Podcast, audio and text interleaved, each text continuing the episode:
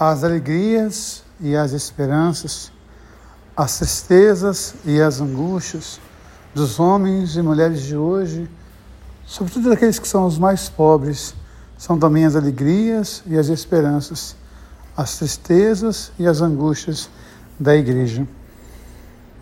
O tempo é minha matéria, o tempo presente, o homem presente, a vida presente.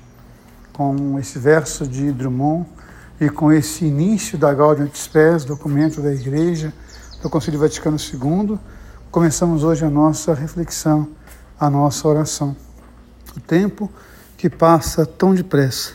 Davi reinou durante 40 anos, sete em um lugar, 33 em outro, mas passou tão depressa. O tempo é minha matéria, o tempo presente, a vida presente, o homem presente. E Davi experimentou as angústias e as alegrias, as esperanças e as tristezas de ser humano.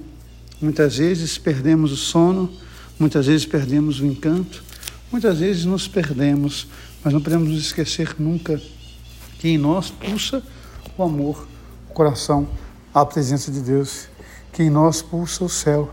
E de vez em quando o céu nos dá os seus sinais, que a gente possa sempre acolher a graça, a presença e o amor de Deus em nós.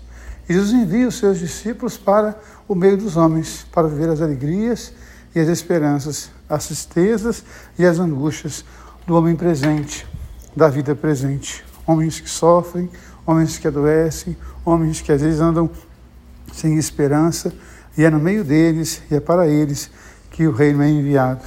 É interessante porque o reino não se faz de anjos, o reino se faz de homens e mulheres encarnados, homens e mulheres que sofrem a alegria e a tristeza de ser, homens e mulheres que sabem o peso que a vida tem, mas homens e mulheres que sempre vão confiar na presença doce, externa e redentora de Deus.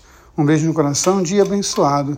Guarde sempre, mesmo nas noites mais escuras, que Deus ama você, que Deus ama em você. Amém.